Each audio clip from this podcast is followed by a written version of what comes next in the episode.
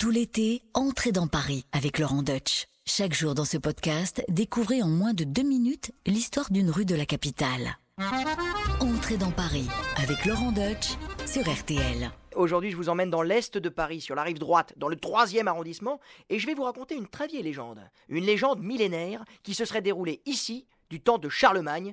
C'est la légende des quatre fils Aymon. Attention, hein, comme toutes les légendes, il y a plein de versions. Alors moi, celle que je connais, c'est en gros que Charlemagne avait rassemblé son armée à Paris. Les quatre fils du duc Aymon, qui sont vassaux de Charlemagne, s'y rendent par loyauté et ont quitté leur terre de Lorraine à dos de cheval, un cheval merveilleux Bayard, qui les portait tous les quatre. Ah, c'est une sacrée bête, hein. tout le monde la veut, même Charlemagne. Il a exigé qu'on lui cède, mais les quatre fils ont refusé et se sont enfuis de Paris pour retourner dans l'Est. Alors, Charlemagne a fait fermer les murailles de la ville. Mais, qu'à cela ne tienne, les quatre fils Aymon, avec leur cheval merveilleux, ont sauté par-dessus les murailles au niveau de la rue des quatre fils. Au-delà d'une légende historique, c'est aussi une légende urbaine. Parce que les limites de Paris au temps de Charlemagne, c'est certainement pas au niveau de la rue des quatre fils. Non, à l'époque de Charlemagne, les remparts de Paris sont encore circonscrits à l'intérieur de l'île de la Cité.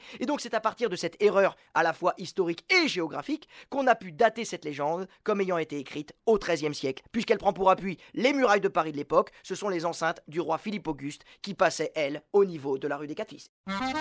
Laurent Deutsch sur RTL, entrez dans Paris. Merci d'avoir écouté ce podcast. Pour découvrir tous les épisodes, rendez-vous sur l'application RTL, sur rtl.fr et toutes nos plateformes de podcast partenaires. N'hésitez pas à nous laisser des notes et des commentaires.